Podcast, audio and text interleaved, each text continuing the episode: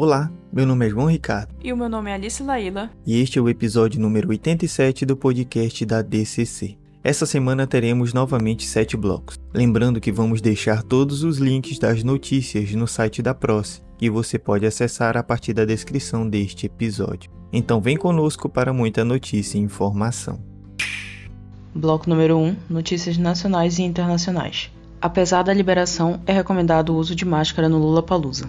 O governo de São Paulo retirou a obrigatoriedade do uso de máscara em ambientes abertos no último dia 9 de março. Notícia que gera discussão sobre os cuidados durante o Lollapalooza Brasil, que acontece entre os dias 25 e 27 de março e que deve receber até 100 mil pessoas por dia no Autódromo de Interlagos. Apesar da liberação de máscaras em certas condições, o coordenador do Comitê Científico de São Paulo, João Gabardo, destacou à CNN que pessoas devem usar itens de proteção por causa da aglomeração que se forma no festival.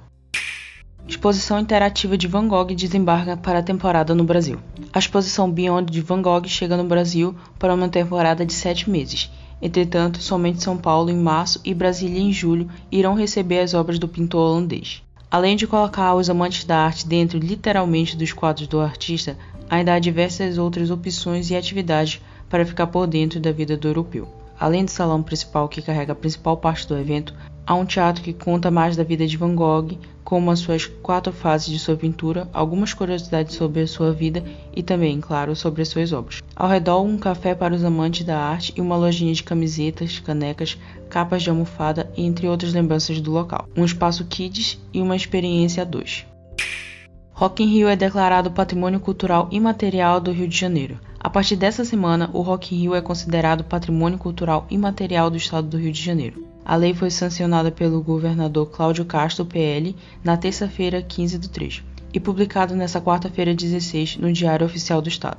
A primeira edição do Rock in Rio aconteceu entre 11 e 20 de janeiro em 1985 e contou com famosos como Queen, Iron Maiden, ACDC, Aceu Valença, Rita Lee e mais. Camille, álbum engavetado de Prince será lançado 36 anos após ser gravado. Os fãs do cantor Prince, que morreu em 2016 por overdose acidental, podem comemorar porque receberão uma boa notícia. O álbum perdido do artista Camille, gravado há 36 anos, vai ser oficialmente lançado. Camille será o segundo álbum póstumo de Prince. Em 2021 foi lançado o disco Welcome to America. O projeto havia sido gravado em 2010 e suas letras antecipavam o tempo de polarização política, desinformação e renovação da luta sobre pautas raciais que estamos enfrentando nos dias atuais. Rolling Stones anuncia um turnê pela Europa para celebrar 60 anos da banda. Os Rolling Stones embarcarão numa turnê europeia durante o verão no hemisfério norte, tocando em estádios e arenas para marcar 60 anos de aniversário da banda, divulgaram os roqueiros britânicos na segunda-feira 14. Chamada de 60, a turnê de 14 shows começará em Madrid, na Espanha, no dia 1 de junho e viajará a 10 países, incluindo a Inglaterra, Alemanha, Itália, Áustria, entre outros. A banda se apresentará no estádio Anfield, em Liverpool, seu primeiro show na cidade britânica em mais de 50 anos além de dois shows no Hyde Park em Londres. Leilões de arte bateram recorde de 17,8 bilhões de dólares em vendas em 2021. Crise. Essa palavra não consta no vocabulário do mercado internacional de leilões de arte, a julgar pelos dados divulgados pela Artprice, uma das principais empresas do setor. No ano passado, os leilões movimentaram 17,8 bilhões de dólares, cerca de 86 bilhões de reais, um crescimento de 28% em relação a 2019. Segundo Thierry Ehrman, presidente da Artprice, o comércio online foi um grande responsável por esse desempenho, tanto nos leilões realizados remotamente quanto na venda de NFTs, preferidos pelos artistas mais jovens. Governo Bolsonaro censura comédia de 2017 alegando apologia à pedofilia. O Ministério da Justiça determinou dia 15 a censura à comédia Como se tornar o pior aluno da escola de 2017, alegando apologia à pedofilia devido a uma cena onde o vilão, um pedófilo vivido por Fábio Pochá, assedia dois adolescentes. Baseado no livro de Danilo Gentili, o filme se tornou alvo de bolsonaristas ao entrar na grade da Netflix que está proibida de exibir o longa. O mesmo vale para plataformas da Google, da Globo, da Apple e da Amazon. Porém, diante da reação das plataformas de streaming contra a censura do filme, o Ministério da Justiça retirou a proibição e mudou a classificação indicativa da comédia de 14 para 18 e recomendou que em canais de TV abertos sejam exibidas apenas após das 23 horas. Morreu no Rio de Janeiro a fotógrafa de Topecalha. Se você comprasse um disco de MPB nos anos 1970 e 80, haviam grandes chances da capa trazer uma foto de Marisa Alvarez Lima ou uma ilustração de Elifas Andreato. A fotógrafa que começou a sua carreira em 1970 na revista O Cruzeiro registrou com suas lentes um dos mais importantes artistas do período, em particular os tropicalistas. Em 1981 lançou o livro Maria Bethânia com fotos da cantora. Ontem nos conta Anselmo Góes, Marisa morreu aos 87 anos, vítima de um câncer intestinal.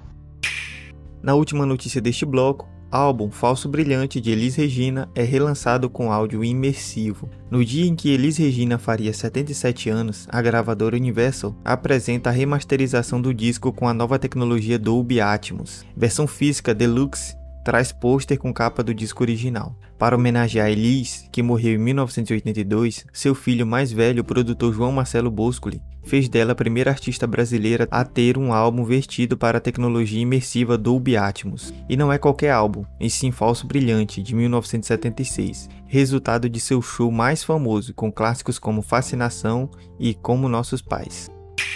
Bloco número 2 Notícias estaduais, regionais e locais. CIB lança série documental Cumbuca de Saberes.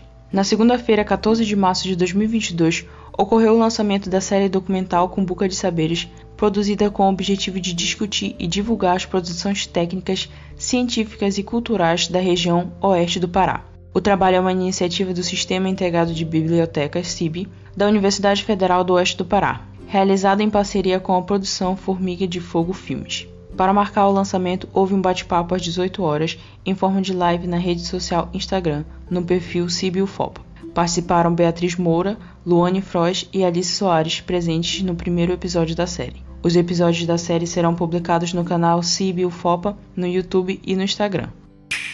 Projeto de empreendedorismo feminino realiza a primeira ação em Bela Vista do Juá. A incubadora de empreendedorismo solidário da Universidade Federal do Oeste do Pará, UFOPA, promoveu no último dia 12 de março a primeira oficina do projeto de extensão Empreendedorismo Feminino de Impacto Social, plantando um capital semente na ocupação Bela Vista do Juá.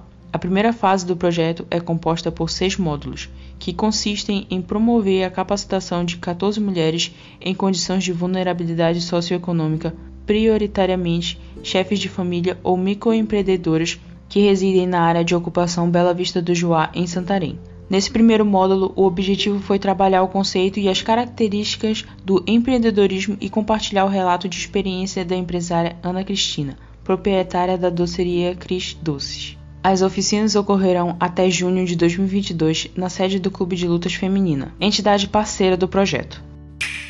Confira a programação da Semana do Artesão em Santarém. Até o próximo sábado 19, a Semana do Artesão será realizada no Terminal Fluvial Turístico de Santarém, oeste do Pará, e também no Centro de Artesanato do Tapajós Cristo Rei. O objetivo da atividade é valorizar o trabalho de artesãos da região, assim como divulgar suas artes para moradores e visitantes. Durante a semana, oficinas de pintura em tela serão realizadas das 8 às 12 no Centro de Artesanato Cristo Rei, que fica localizado na Avenida Barão do Rio Branco. No sábado, um café da manhã será oferecido no Terminal Fluvial Turístico de Santarém, localizado na orla da cidade. No final da tarde, por volta das 18 horas, os artesãos irão se reunir em frente ao letreiro da cidade com o projeto Pôr do Sol. Grupo de Teatro Aparecida retorna com o espetáculo sacro Jesus, o Filho do Homem. Após dois anos sem a apresentação do grupo de teatro Aparecida, retorna aos palcos em 2022. Por conta da pandemia, o espetáculo que é realizado todos os anos durante a Semana Santa precisou parar as atividades em 2020 e 2021. Com o avanço da imunização para o Covid-19, o grupo resolveu voltar, porém com algumas restrições. Ilustradora paraense expõe desenhos cheios de humor. As andanças da artista paraense Elo Rodrigues, de 24 anos, por Belém, despertaram nela muita criatividade. Já conhecida no Instagram com o perfil @eloilustra, ela colocou tudo no papel e agora apresenta a primeira exposição da carreira, Admirável e Fantástico Mundo Pai d'Égua. Uma releitura de Belém em uma realidade paralela. Com as ilustrações regionais, a artista busca levar a mensagem da representatividade das pessoas da região. Essa é a primeira exposição de Elo que compartilha o seu trabalho nas redes sociais com mais de 22 mil seguidores e faz parceria com diversas marcas. Cine Libero Luxado exibe filmes de língua francesa no ciclo de cinema francófono em Belém. O Cine Libero Luxado em Belém recebe entre os dias 17 e 23 de março o ciclo de cinema francófono. A entrada é franca. A programação inclui sete produções recentes do cinema falado em língua francesa. São filmes de várias nacionalidades, gêneros e temáticas. O ciclo de cinema francófono é uma parceria da Fundação Cultural do Pará, a FCP, com a Aliança Francesa, o Consulado Geral da França e a Cinemateca Francesa. O cinema também exibirá produções franco-alemãs nas sessões regulares. Bloco 3 Editais, inscrições e eventos. IFAM e UFPA abrem inscrições para oficinas de audiovisual sobre patrimônio imaterial paraense. O Instituto do Patrimônio Histórico e Artístico Nacional, IFAM, em parceria com a Universidade Federal do Pará, UFPA, abriu inscrições para as oficinas de produção audiovisual voltadas para as comunidades detentoras de bens imateriais paraenses, reconhecidos pelo IFAM como Patrimônio Cultural do Brasil. Os interessados podem se inscrever até o dia 31 de março por meio do formulário online. As oficinas fazem parte do projeto Série Audiovisual Modos de Olhar Patrimônio Imaterial Paraense. Oferece 15 vagas, sendo 3 por bens registrados no Pará. Os selecionados receberão um bolso auxílio no valor de mil reais. A etapa presencial deve ocorrer em Belém e as despesas com transporte deverão ser custeadas pelo projeto. Prêmio Literário Cidade de Manaus 2022. Estão abertas as inscrições para o Prêmio Literário Cidade de Manaus 2022 concurso voltado a autores do Brasil com categorias regionais para livros inéditos de romance, conto, poesia, ensaio, memória, jornalismo, dramaturgia e infanto-juvenil. A premiação conta com prêmios em dinheiro e publicação pelo Conselho Municipal de Cultura, com o retorno da impressão em papel das obras vencedoras. O período de inscrição vai de 11 de março até 22 de abril de 2022. Prêmio Coletânea Filha de Contos Juvenis Seleção de contos juvenis que farão parte do Prêmio Filha Coletânea Eu Leio um Conto 2022. O livro é em formato impresso pela editora Filha. A seleção é voltada para autores residentes no Brasil e contos voltados ao público juvenil. Cada autor ou autora selecionada receberá um exemplar do livro e o prazo até dia 31 de julho de 2022.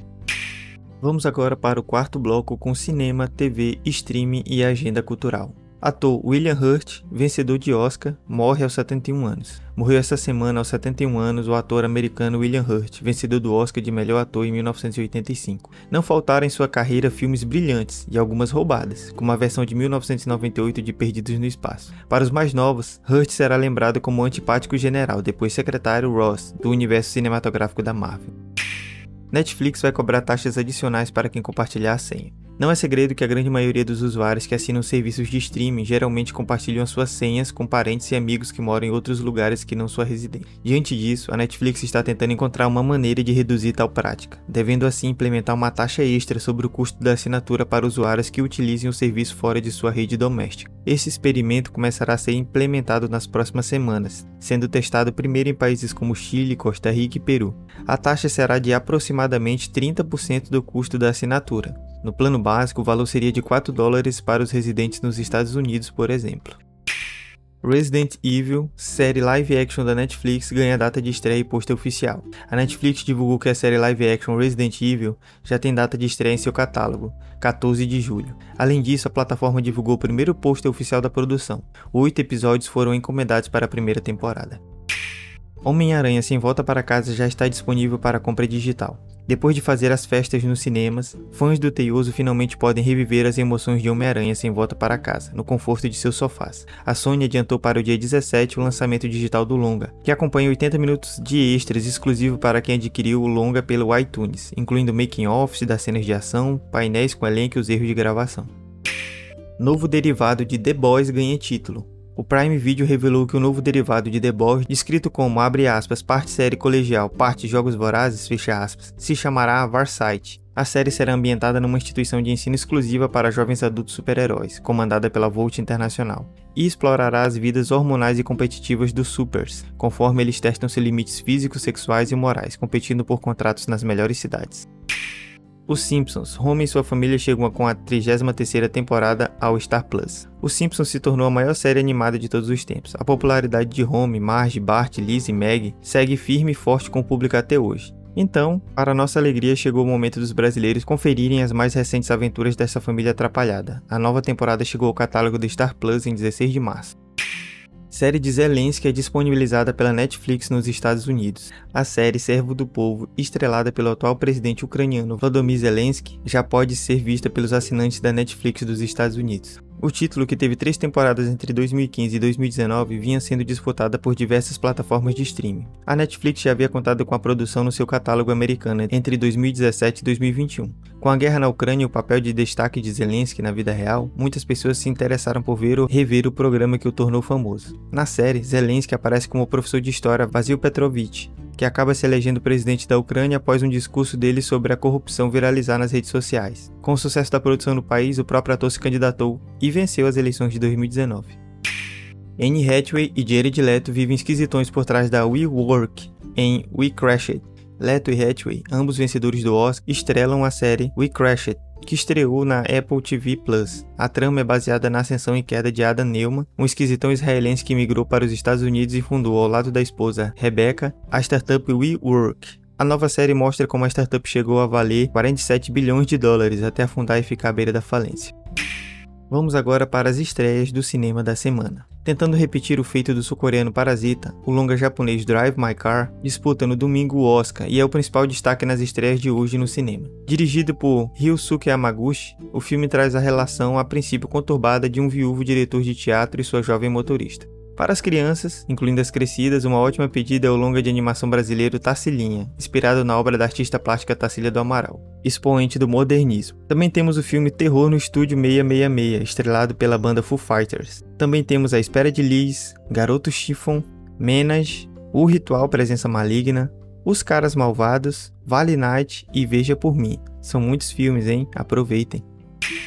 Agora passamos para nossa agenda cultural. Na terça-feira, às 21 horas, o Sesc TV estreia 22 em 21, documentário de Ellen Goldstein, que discute o cenário da Semana de Arte Moderna de 1922. O filme conta com depoimentos de José Miguel Wisnik, Caetano Veloso, Zé Nelson Martins Correia e Hélio Menezes, entre outros.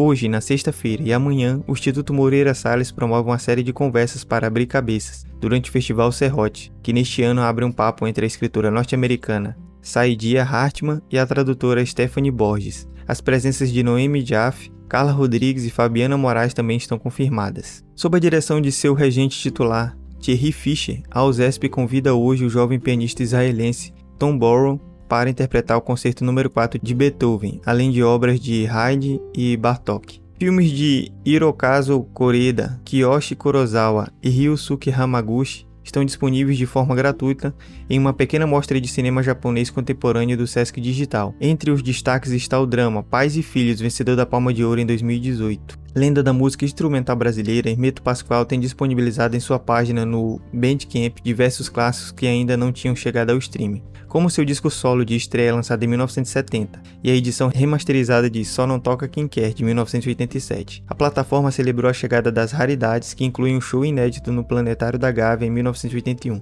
com o perfil do bruxo.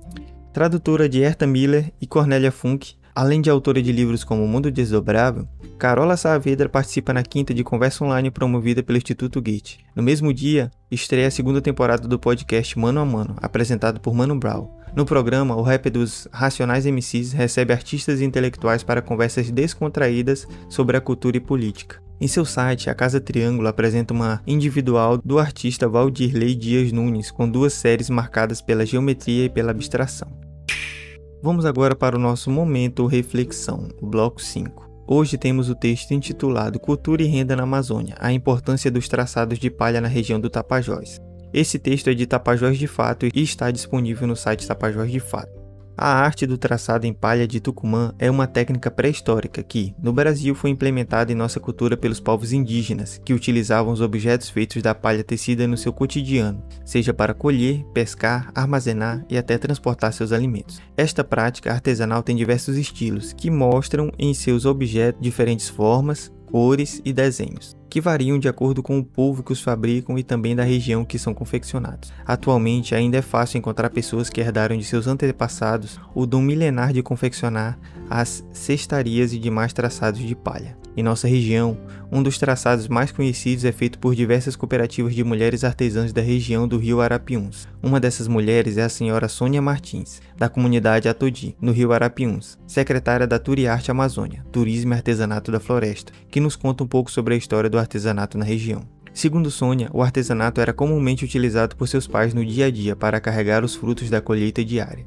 Abre aspas. O artesanato iniciou há muito tempo atrás. Nossos pais faziam para colocar mandioca, colocar farinha. Fecha aspas. Martins também conta como esse ensinamento foi repassado para sua região. Abre aspas. Com o passar do tempo, eles foram ensinando seus filhos porque precisavam fazer esses produtos. E com o passar do tempo, os filhos foram vendo que isso, o artesanato, também gerava renda e começaram a vender para os atravessadores de Santarém. Fecha aspas. Além do Arapiuns, a região do Arapixuna também produz traçados que encantam os olhares de qualquer um. A Tucumarte, por exemplo, reúne artesãos da comunidade Urucureá, que produzem texumes a partir da palha do Tucumã e utilizam o traçado como uma forma de subsistência. A Tucumarte faz parte da cooperativa Turiarte Amazônia. O Tapajós de Fato conversou com Neide de Oliveira, tesoureira da Turiarte e membros da Tucumarte Urucureá, que falou sobre a importância do artesanato para os povos da Amazônia. Neide diz que o artesanato tem uma grande importância para cada artesã, por proporcionar renda e valorização para as mesmas e suas famílias. Neide de Oliveira ressalta a importância do repasse de conhecimento para as novas gerações. É importante que a gente repasse o conhecimento que a gente tem para os nossos filhos sobre artesanato, design e acabamento. Esse é um aprendizado de geração para geração e ele nunca acaba. Fecha aspas. A produção do Tessume. Os produtos são confeccionados com elementos naturais retirados das florestas da região. Tudo se inicia com a retirada da palha do tucumanzeiro, palmeira típica da região amazônica. Como a palmeira possui espinhos do tronco até a folha, a palha passa por um processo de retirada de espinhos e em seguida aberta e colocada para secar. Depois desses passos, a palha é tingida na água fervente com as tinturas naturais feitas pelas próprias artesãs. O preto é feito do genipapo. O preto azulado é retirado do genipapo de igapó, a tintura amarela vem da mangarataia ou açafrão. A roxa é feita da folha da caapiranga. A folha do crajiru vira tintura marrom. E da mistura do ginipapo com a mangarataia surge a tintura verde. Após a palha tingida e seca, é hora de iniciar o bonito trabalho de tessume, feito pelas mãos habilidosas de artesãs herdeiras de uma cultura ancestral. Quer saber mais sobre os traçados? Este texto ainda continua, mas devido aos limites de tempo do nosso podcast, vamos deixar o link para o restante da leitura na descrição do episódio. Confere lá! Passamos agora para o bloco 6 com o momento poesia. A poesia de hoje é intitulada Do Fogo que em mim arde e foi escrita por Conceição Evaristo no livro Poemas da Recordação e Outros Movimentos, Belo Horizonte, Nandiala 2008. Sim, eu trago o fogo, o outro, não aquele que te apraz. Ele queima sim, é chama voraz, que derrete o bivo de teu pincel, incendiando até as cinzas o desejo, o desenho que fazes de mim. Sim, eu trago o fogo, o outro, aquele que me faz e que me molda a dura pena de minha escrita. É este o fogo, o meu, o que me arde e cunha a minha face na letra desenho do autorretrato meu. Fechamos assim o nosso momento poesia e abrimos o nosso sétimo bloco com as dicas culturais. Hoje nós temos duas dicas culturais. A primeira é o filme Red Crescer é uma Fera, e está disponível na Disney Plus. É uma animação bem família e comédia. Em Red, Crescer uma Fera, quando uma adolescente fica muito nervosa, ela se transforma em um grande panda vermelho. O longa aborda dessa forma a jornada do amadurecimento da personagem, suas inseguranças, além dos casos gerados por todas as mudanças em seus interesses, relacionamentos e corpo. O filme é uma grande metáfora para todas as vezes que, constrangidos pelos novos desafios que se apresentam em nossas vidas, as inseguranças só se agigantam. A outra dica cultural de hoje, na verdade, é um texto disponível no site da Abril que traz algumas pérolas do streaming, com o melhor da Netflix, da Amazon, da HBO e da Apple em março. Então nós vamos deixar o link para você conferir as dicas da revista Abril. E dentre as dicas nós temos a série Ruptura, o documentário Crime do Século, também o filme Invencível de 2014 e o filme Tese sobre um Homicídio de 2013. Essas são as dicas deste texto e são produções que estão disponíveis para serem assistidas nas plataformas de streaming. Se você quiser saber um pouco mais da sinopse e onde encontrar os títulos, é só clicar no link para o texto original. Este foi o nosso episódio da semana. Espero que estejam todos e todas bem e com saúde, assim como seus familiares. Tchau, tchau, até a próxima semana.